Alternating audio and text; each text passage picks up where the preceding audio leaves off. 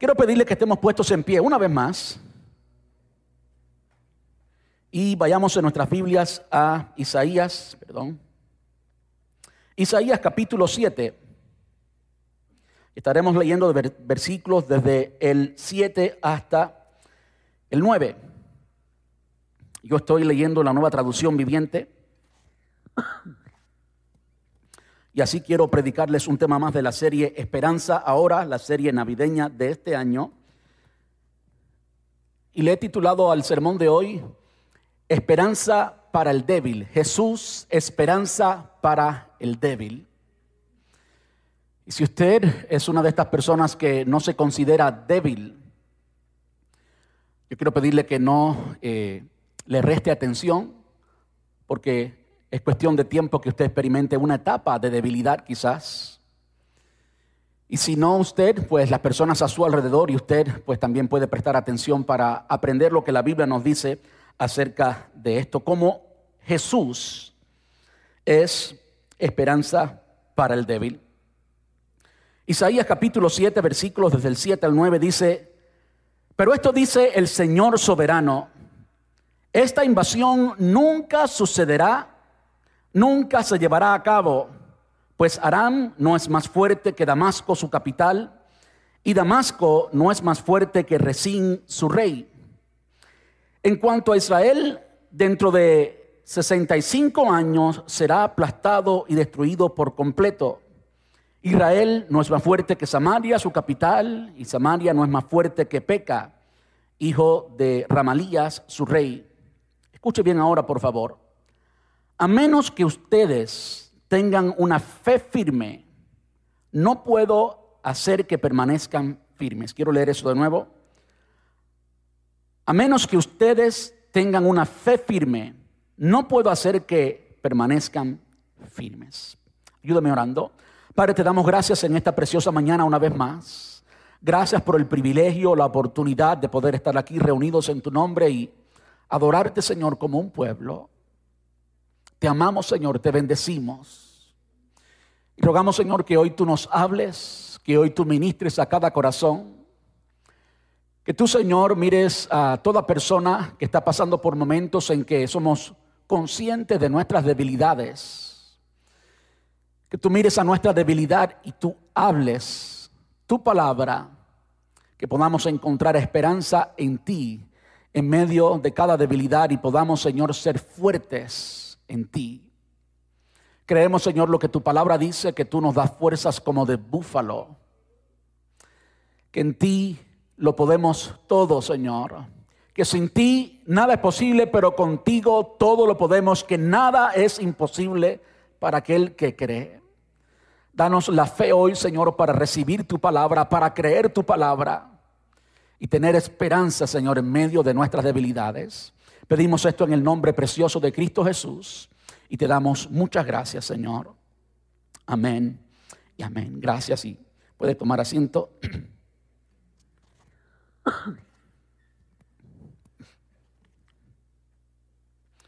Estamos, por supuesto, celebrando la etapa navideña y con ella estamos celebrando el nacimiento del Señor Jesús. Y hoy hablaremos un poquito más de nacimiento que en otras ocasiones. Hablaremos de nacimientos especiales y yo creo que para cualquier madre y también para los padres, el nacimiento de su hijo o sus hijos siempre es algo especial. De modo que hablando de lo especial que son las ocasiones de el nacimiento de alguien, pues todos conocemos en primera plana o muchos conocemos en primera plana eh, lo especial que es el nacimiento de una criatura. Sin lugar a duda, las madres especialmente sienten eso. Nosotros los hombres miramos desde afuera, ellas son las que sufren, las que gritan, las que pasan el dolor, nosotros recibimos al bebé mientras... ¿eh? De modo que las madres son quienes únicos conocen lo que es la experiencia de tener la criatura en el vientre y en efecto dar a luz y ser madre.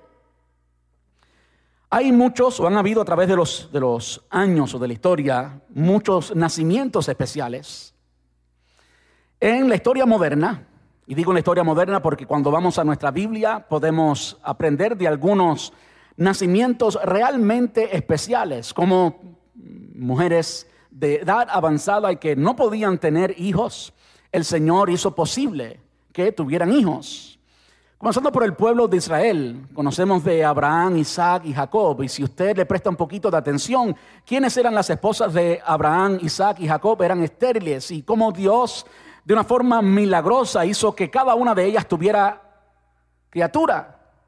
Porque Dios, escuche bien, es fiel y Dios cumple su promesa. Y aquella promesa que le hizo a Abraham, que en él serían benditas todas las familias de la tierra y que su descendencia sería como la arena y como las estrellas, Dios lo iba a cumplir. Hablando específicamente de que en él serían benditas todas las familias de la tierra, eso se cumple única y exclusivamente en la persona de Jesús, en el nacimiento de Jesús, hablando de nacimientos especiales. En la historia moderna, la hablando de nacimientos especiales, un nacimiento especial fue lo que ocurrió en India. Esta señora que tenía, escuche bien, 70 años. En la historia moderna es el nacimiento registrado de la madre con más edad en, eh, a la hora de dar a luz. 70 años. Así que si usted está ah, batallando y luchando para tener hijos, pues no pierda la esperanza si no ha llegado a 70 años. La historia moderna nos dice que en India una señora a los 70 años tuvo un bebé.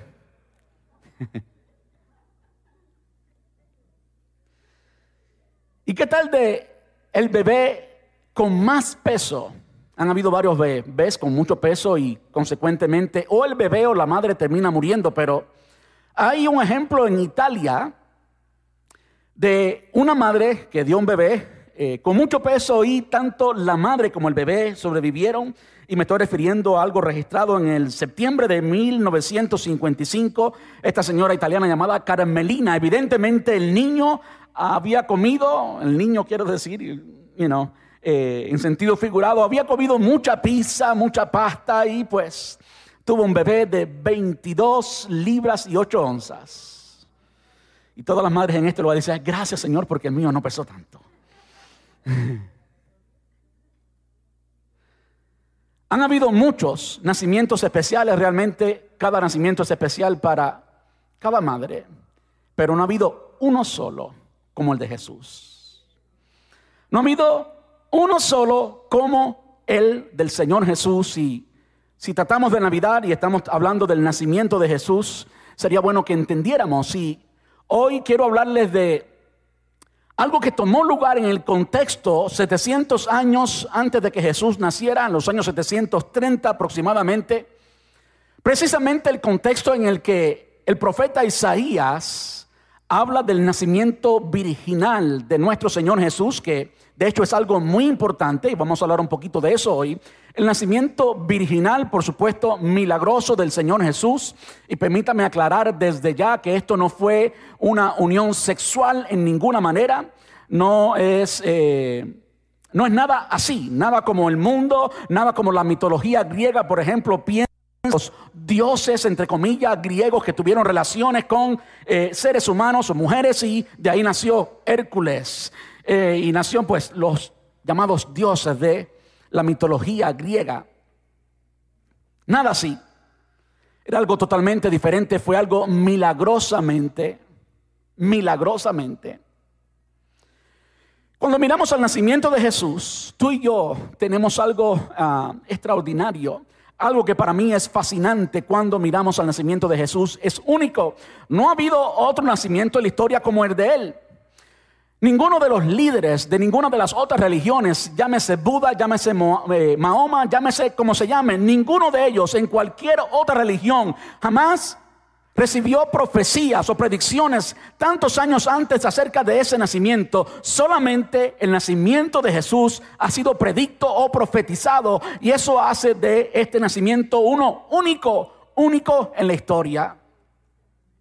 Yo personalmente vivo fascinado con la profecía bíblica. 700 años antes de que Jesús naciera, quizás me hayan escuchado ya decir esto, pero de nuevo el hecho de que vivo fascinado con esto me hace repetir, los 700 años antes de que naciera, había más de 100 profecías bíblicas, 100 profecías bíblicas acerca del nacimiento de Jesús. Por supuesto, Isaías conocido como el profeta mesiánico, aquel que más profetizó de Jesús. Nos habla mucho en sus escritos eh, precisamente de, de Jesús y del nacimiento. Y por supuesto queremos ir, regresar a Isaías capítulo 7. Y la historia que vemos allí es la historia que sirve como contexto de esto estaba hablando Isaías cuando le dice a Acaz, el rey de Judá, que Dios le iba a dar una señal y que la señal sería que una virgen daría a luz un hijo y que le llamarían Emanuel, que significa Dios con nosotros. Y dice algunas otras cosas acerca de eh, este niño, esta, este hijo que comería, por ejemplo, mantequilla y miel y demás y demás, y habla un poquito más proféticamente de, eh, de este niño. Quiero llevarlos allí y quiero que veamos primero y esencialmente la historia que podamos entender y cómo Dios, escuche, aún en el contexto de esta historia, nos habla de nuestra debilidad nos habla de nuestra debilidad y cómo en Él tenemos esperanza aún en medio de las debilidades. Eh, puede ser quizás un poquito confuso a veces cuando usted lee el Antiguo Testamento y es necesario que yo explique un poquito algo. Israel se dividió. Israel originalmente 12 tribus, 12 familias se dividieron en lo que se conoce como las tribus del norte y se conoce las tribus del norte como Israel. Diez tribus formaron lo que se conoce como Israel.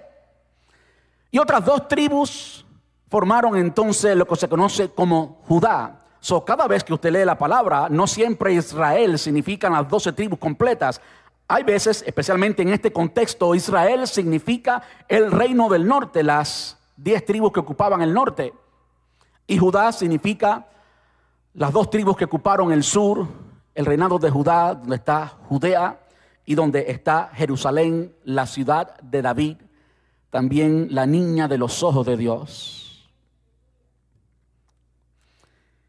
Y en el tiempo que es parte del contexto de lo que estamos mirando hoy, el reino de Israel y el reino, el, país de Israel y también el reino de Siria, de la cual la, la capital es Damasco, se unieron y se unieron porque querían combatir contra Asiria, los asirios. El imperio gobernante en aquel entonces era el imperio asirio.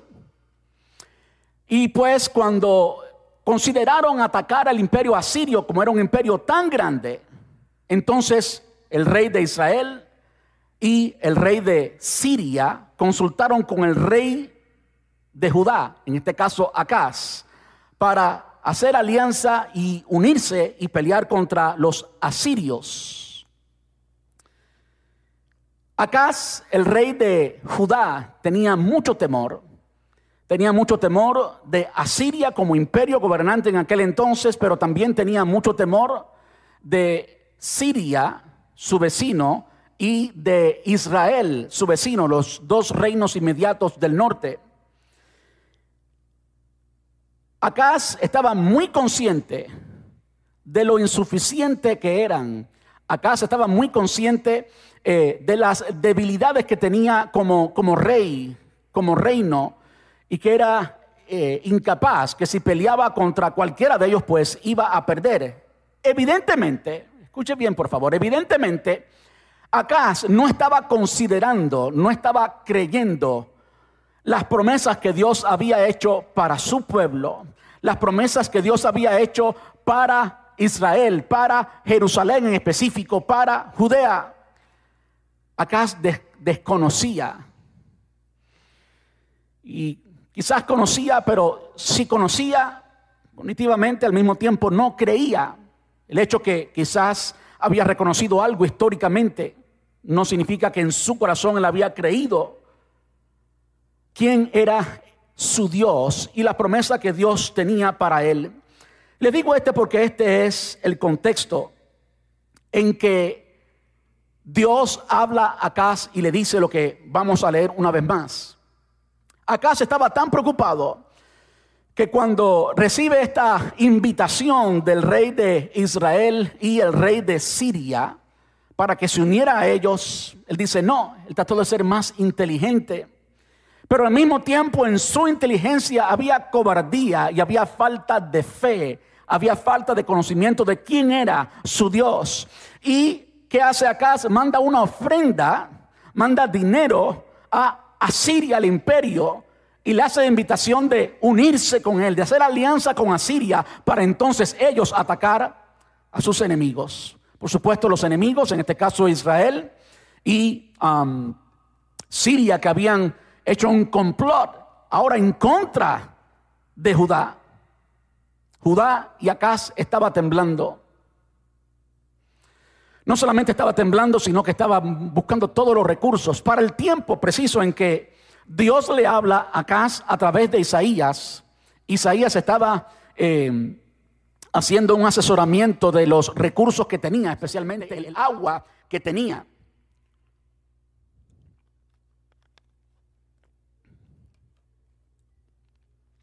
Este es el contexto en que Dios le dice las siguientes palabras a este rey. Pero esto dice el Señor soberano. Qué tremendo que Isaías podía notar que Dios era soberano. Soberano significa que Él hace lo que quiera, cuando quiera, como quiera, a quien Él quiera. Y Dios es el único ser soberano. Isaías estaba notando, estaba eh, comunicando algo que acá tenía que aprender, tenía que recibir. Y es que no importa la grandeza del enemigo, no importa cuáles son tus debilidades, Dios en su soberanía, en su conocimiento, en su potestad, ha puesto límites. Y cuando Dios pone límites, esos límites todo el mundo tiene que respetarlo porque Él es Dios. Dice, pero esto dice el Señor soberano, esta invasión, la invasión de Israel con Siria, esta invasión nunca sucederá, nunca se llevará a cabo, pues Aram no es más fuerte que Damasco. Y aquí es donde entramos en meollo en el tema de hoy. La debilidad, por supuesto entendemos que lo opuesto a debilidad es fuerza, es habilidad, es capacidad. Y Dios le estaba diciendo aquí a su pueblo, a Judá, no sé cuántos han oído y conocen la expresión que Jesús es el león de Judá porque de ahí vino. Dice, pues Arán no es más fuerte que Damasco, su capital, y Damasco no es más fuerte que Resín, su rey. A mí me llamó mucho la atención estas comparaciones y por qué Dios le estaba hablando con estas comparaciones a Acaz. Evidentemente, Acaz estaba mirando su debilidad comparado con los reinos que iban a atacarlo con el reino de Israel y el reino de Siria. Y mucho menos en comparación, eran muy pequeños comparados con Asiria. De modo que ahora Dios está virando la tortilla, como decimos, y le está diciendo la comparación de él. Como Dios estaba mirando aquello a que él, a quien él consideraba como algo muy grande. Aquellos a quienes Acaz consideraban como muy fuertes Damasco no es más fuerte que Resín su rey. En cuanto a Israel, dentro de 65 años será aplastado, destruido por completo. Israel, y de nuevo repite estas comparaciones. Israel no es más fuerte que Samaria, su capital, y Samaria no es más fuerte que Peca, hijo de Ramalías, su rey. Y es entonces que le dice, a menos que ustedes tengan una fe firme, no, puede, no puedo hacer que permanezcan firmes. Es algo fascinante, interesante leer esto y saber que el Dios que todo lo puede, hay algo que Él no puede. Y lo que Él no puede hacer es hacer que su pueblo sea firme si la fe de ellos no es firme. Es lo que estaba diciendo aquí. Hay otras cosas que Dios no puede hacer. Dios no puede negarse a sí mismo. Dios no puede cambiar su carácter. You entiendan eso. Pero una de las cosas que Dios evidentemente está diciendo aquí que Él no puede hacer es fortalecer o mantener firme un pueblo que no tenga una fe firme. Y a mí me encanta mirar la historia de Israel, especialmente la historia profética y todo lo que tiene que ver en cuanto al nacimiento de Jesús. De eso estamos tratando hoy. La historia, el contexto es ese. Me encanta ver cómo el Dios de Israel escogió a este pueblo, hizo promesas para este pueblo y aún, escuche bien, aún en medio de la infidelidad, aún en medio de la lejanía de este pueblo hacia Dios, Dios todavía permanecía fiel. Dios no había cambiado, Dios nunca cambiará, porque cuando Dios promete algo, Él no promete como nosotros tratando, eh, haciendo eh, experimento, experimentando para ver si sucede. No, Dios sabe lo que hace y Él tiene todo el poder para ejecutarlo, para hacerlo, para cumplirlo. Así es Dios. Y pues, algo que también me encanta es que, por supuesto, podemos conocer a Dios cuando miramos a cómo Él trató con el pueblo de Israel, porque Él no cambia, Él sigue siendo el mismo. Y ese Dios es nuestro Dios, es nuestro Padre, podemos conocerlo más. En esta ocasión podemos ver también cómo Dios fue tan compasivo y le dio tantas oportunidades a su pueblo. Nótese que aquí en dos ocasiones hace comparativos, porque comparativos es exactamente lo que acá se estaba haciendo. Él se estaba comparando con sus enemigos, con aquellos que pretendían atacarlo y se sentía muy débil, se sentía muy pequeño, incapaz, insuficiente. Y Dios le da su perspectiva no en una, sino en dos ocasiones, diciendo, ellos tienen límites. Y si usted tiene otra versión, yo acabo de leer la nueva traducción viviente, si usted tiene otra, va a ver que no dice fuerte, pero dice límites. Palabras, Dios en su soberanía ha determinado que em, Siria tenga sus límites como nación. Siria no es más fuerte que su capital Damasco y Damasco no es más fuerte que su rey. Dios ha puesto límites a cada uno de ellos. Y después hace esta comparación de nuevo en cuanto a Israel, el reino del norte que estaba preparándose para atacar a Judá. Quiero continuar leyendo. Dice, más tarde, versículo 10, más tarde el Señor lo envió al rey, eh, le envió al rey Acaz el siguiente mensaje. Acaz, mire la gracia del Señor. Cuando somos muy conscientes de nuestras debilidades y de nuestra incapacidad para lograr algo, necesitamos de Dios y buscamos de Dios, ¿sí? Y aunque Acaz no, no había hecho nada para procurar a Dios, más bien estaba haciendo trampas y haciendo, eh, eh, planificando y haciendo estrategias humanas para lograr su propia defensa en medio de su debilidad.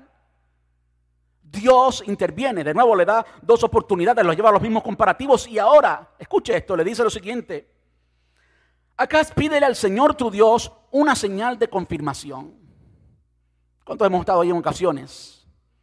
Señor, yo no puedo con esto. Dame una señal. Dime, dime, dime, guíame. ¿Cuál es el próximo paso? Y a veces ponemos señales extremas, ¿no? Si hoy este lugar aparece eh, con color rojo, pues entonces eh, esa es la confirmación. Y ponemos cosas así, como el vellón, ¿verdad? Escuche lo que Dios le está diciendo aquí a casa. Acá pídele, Señor, tu Dios, una señal de confirmación. Hazla tan difícil como quieras, tan alta como los cielos o tan profunda como el lugar de los muertos. Pero el rey se negó. ¿Sabe cuando nos enfocamos en nuestras debilidades y comenzamos a mirar lo grande que luce todo a nuestro alrededor, lo imposible de la situación, lo complicado que es, lo insuficiente que somos para enfrentarlo. A veces dejamos de ver la grandeza de Dios. Dejamos de ver las oportunidades gloriosas que Dios nos da porque estamos enfocados en nuestra debilidad y no en el Dios poderoso que está con nosotros aún en medio de la debilidad. Yo quiero que aprendamos hoy que nuestras debilidades, nuestras debilidades son una oportunidad para conocer el poder de Dios Nuestras debilidades son una gran oportunidad para conocer el poder de Dios. Él respondió, o él se negó, no, dijo el rey, no pondré a prueba a mi Señor. El hombre estaba tan enfocado en lo exterior, le importaba mucho la imagen. No, no, no, yo no pondré a prueba a mi Señor. Pura religiosidad, pura máscara. Al decir eso, pues estaba dando una imagen de piedad. Como que tenía temor de Dios, pero no tenía temor de Dios. Lo que tenía era cobardía. No estaba considerando a Dios, estaba ignorando a Dios. No había considerado las comparaciones que les había dado para que entendiera que Dios es más grande que sus enemigos y que Dios había determinado ya en su soberanía límites para sus enemigos y que Damasco continuaría siendo Damasco, no invadiría a Judá y que Siria continuaría siendo Siria, Israel, Israel. En otras palabras, él fue sordo a todo eso. Y ahora quería dar una imagen de piedad. Precisamente estaba eh, ignorando a Dios cuando quería dar la imagen de que estaba escuchando a Dios y considerando a Dios y que él no quería tentar a Dios. Falso. Pura expresión externa.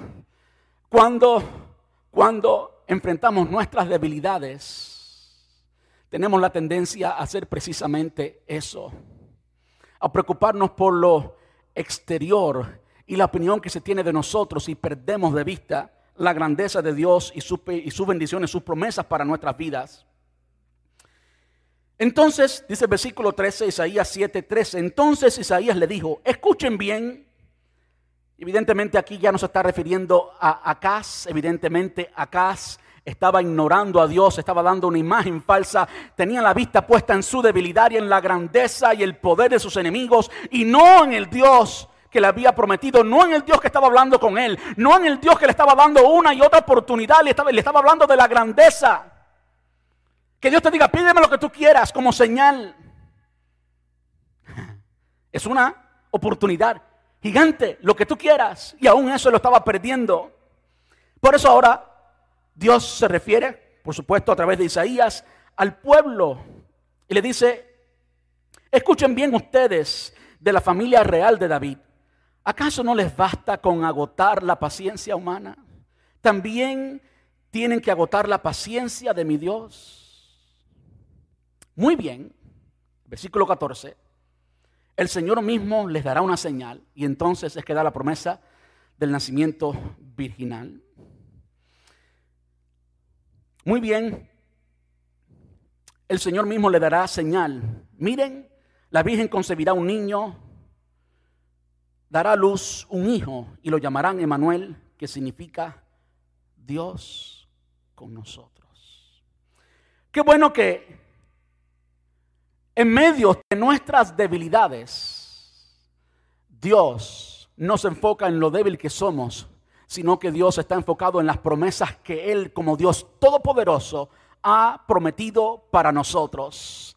Qué bueno que cuando hay líderes que pierden la visión, que cuando hay líderes que se desenfocan y comienzan a ver los obstáculos y los problemas y comienzan a ver su incapacidad, Dios, por encima de cualquier líder y cualquier persona, Dios cumple sus promesas y Dios habla a su pueblo porque Dios es siempre fiel. Y es entonces que le habla de Jesús. De modo que en el mismo nacimiento de Jesús, o en el contexto de esa profecía del nacimiento de Jesús, hay una palabra para los débiles. Yo quiero decirle algo. Nosotros, los cristianos, la iglesia, no reemplazamos a Israel como pueblo. Israel sigue siendo el pueblo de Dios. No creo en la teología del reemplazo. No. Somos pueblo de Dios, al igual que Israel, pero no reemplazamos a Israel. Cuando tú y yo miramos el trato de Dios con Israel, podemos aprender de cómo Él es y podemos aprender de nuestras realidades hoy.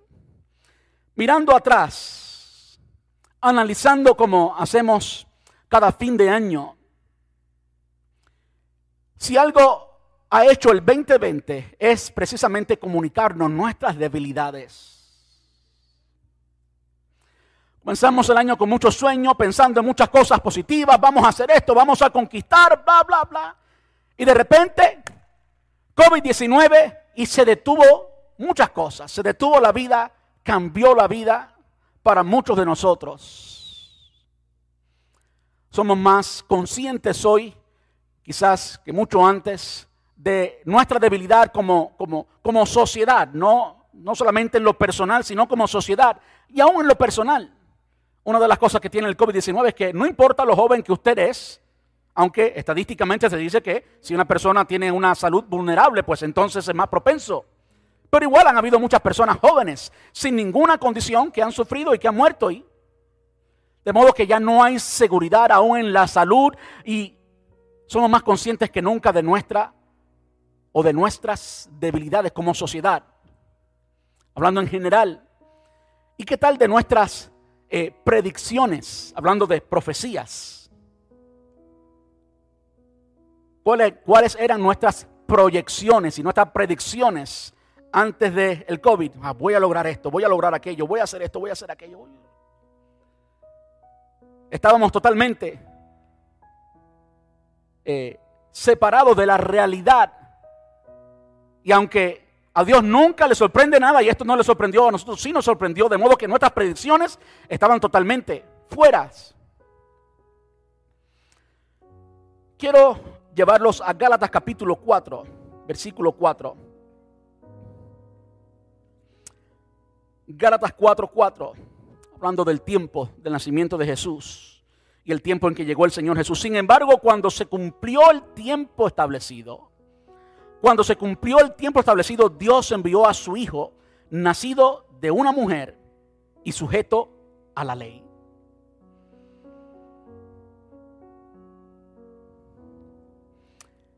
Jesús llegó, Jesús nació exactamente en el tiempo preciso, no solamente eh, desde el punto de vista espiritual, espiritualmente habían pasado 400 años de silencio, la gente estaba sedienta, buscando algo, muchos en lugares incorrectos, pero había una sed, había habido silencio de Dios por 400 años, de modo que espiritualmente el mundo estaba en tinieblas, como vimos la semana pasada.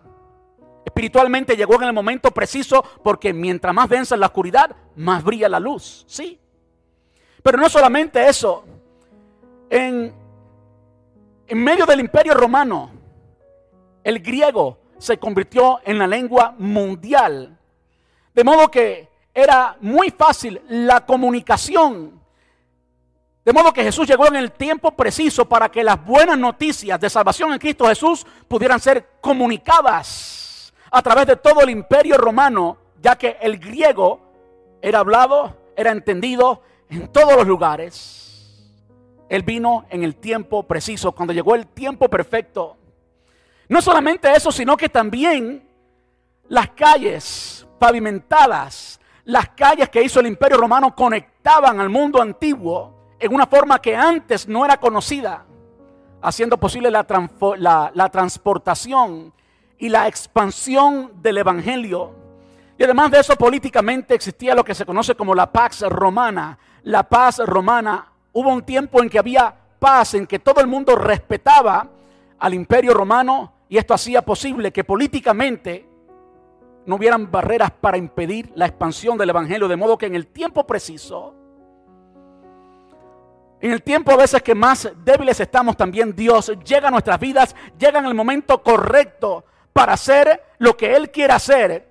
Y yo quiero que usted no desperdicie jamás, jamás esos momentos de debilidad, esos momentos de vulnerabilidad, esos momentos en que sentimos que no podemos lo que tenemos que hacer es no enfocarnos en nuestra debilidad, sino que darle a la debilidad o a las debilidades eh, el carácter correcto, darle la condición correcta. ¿Sabe cuál es la condición correcta? Que te llevan a Cristo. Permite que esas debilidades sean el vínculo que Dios ha intentado que sean. Benditas aquellas debilidades que te llevan a los pies del Señor Jesús. El ejemplo más grande de eso lo vemos en el apóstol Pablo. Pablo decía eso. Pablo decía de esto, que él se gloriaba en sus debilidades, porque sus debilidades le hacían no ser orgulloso, lo humillaban y así él estaba constantemente en humildad, delante de Dios. Pablo decía eso, nosotros podemos decir lo mismo. Yo quiero animarle a que usted no pierda de vista las oportunidades que Dios nos da en cada debilidad. Quiero terminar con Joel capítulo 3. Joel capítulo 3 es también un libro profético y la profecía en esta ocasión se trata de un evento futuro. Es decir, hemos visto una profecía del nacimiento de Jesús 700 años antes de Jesús. Miramos atrás 2000 años y vemos el nacimiento de Jesús como ocurrió virginalmente, como dice la palabra. Y ahora podemos mirar, mirar también en Jesús algo que está por cumplirse. Y esto nos comunica, nos deja saber quién es nuestro Dios, lo fuerte que es nuestro Dios. Y para mí es fascinante ver cómo en la profecía 700 años antes de Jesús habían palabras de ánimo a un pueblo que estaba débil. Y también me anima que en el tiempo que Jesús estuvo aquí, ministró a los débiles las bienaventuranzas, Mateo capítulo 5, cada una de ellas se refería a una debilidad, una debilidad que nos lleva a reconocer nuestra vulnerabilidad y acercarnos a Dios.